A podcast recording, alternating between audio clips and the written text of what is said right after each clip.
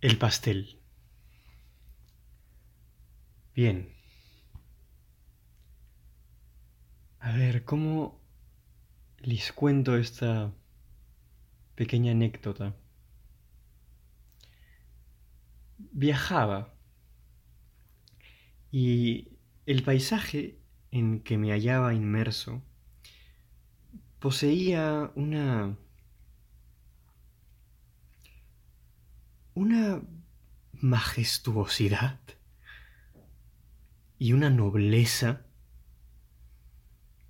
incomparables. Y yo creo que algo de él debió de penetrar entonces en mi alma, porque, por otro lado, mis pensamientos revolaban leves como la atmósfera, las bajas pasiones, por ejemplo, como el odio o el amor profano, se me antojaban a la sazón tan remotas como las nubes que desfilaban en el profundo abismo que ciertamente se abría bajo mis pies en ese momento.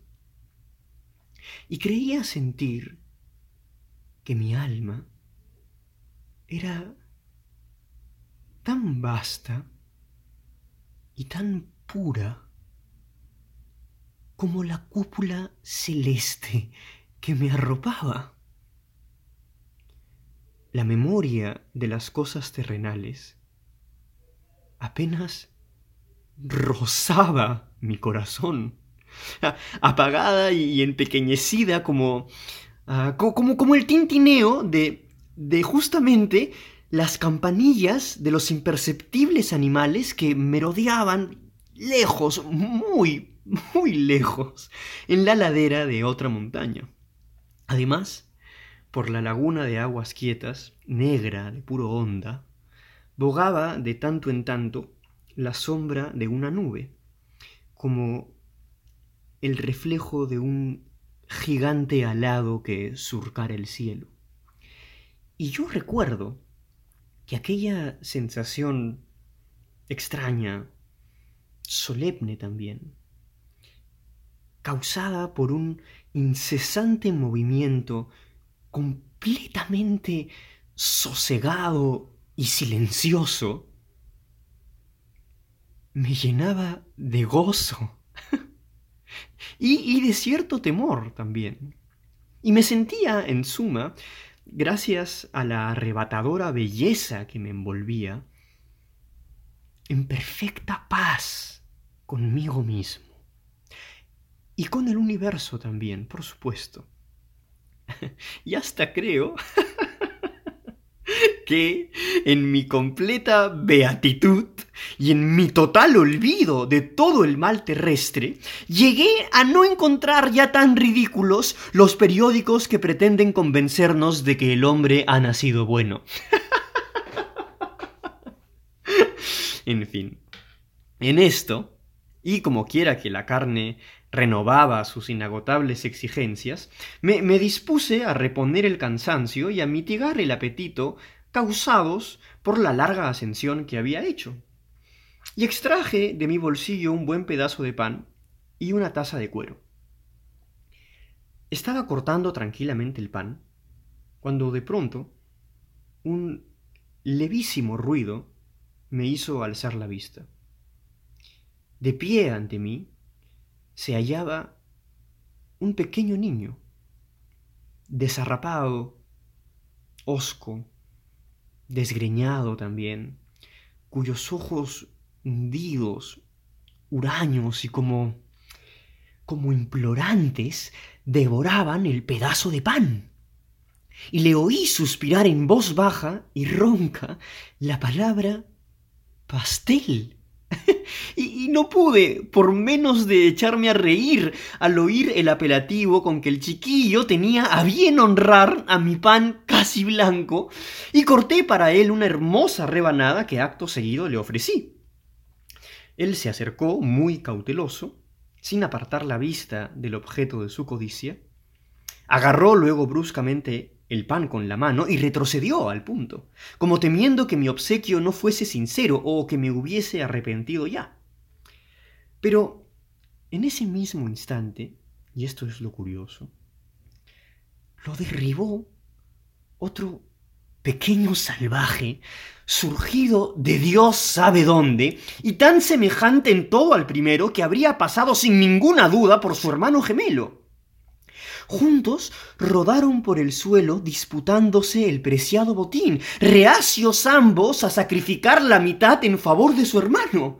El primero exasperado, agarró brutalmente los pelos del segundo. Este hizo presa con sus dientes en la oreja del otro y escupió un pedacito ensangrentado al tiempo que profería un tremendo juramento en su jerga provinciana. El legítimo propietario del pastel trató de clavar sus pequeñas garras en los ojos del usurpador, quien a su vez empleaba todas sus fuerzas en estrangular a su adversario con una mano, mientras que con la otra intentaba llevarse al bolsillo el premio en disputa. Pero, enardecido por la desesperación, el vencido se revolvió e hizo morder el polvo al vencedor de un cabezazo en el estómago. ¡Ah, Dios mío! ¿Para qué seguir describiendo una lucha que duró sin duda alguna mucho más tiempo, pero mucho más de lo que sus fuerzas infantiles auguraban? El pastel viajaba de mano en mano y cambiaba de bolsillo a cada momento, pero evidentemente también cambiaba de tamaño. Y cuando al final, extenuados, jadeantes, ensangrentados, se detuvieron incapaces de continuar por más tiempo, a decir verdad, ya no había ninguna razón para el combate. El pedazo de pan había completamente desaparecido, diseminado en migajas apenas mayores que los granos de arena entre los que se hallaban mezcladas.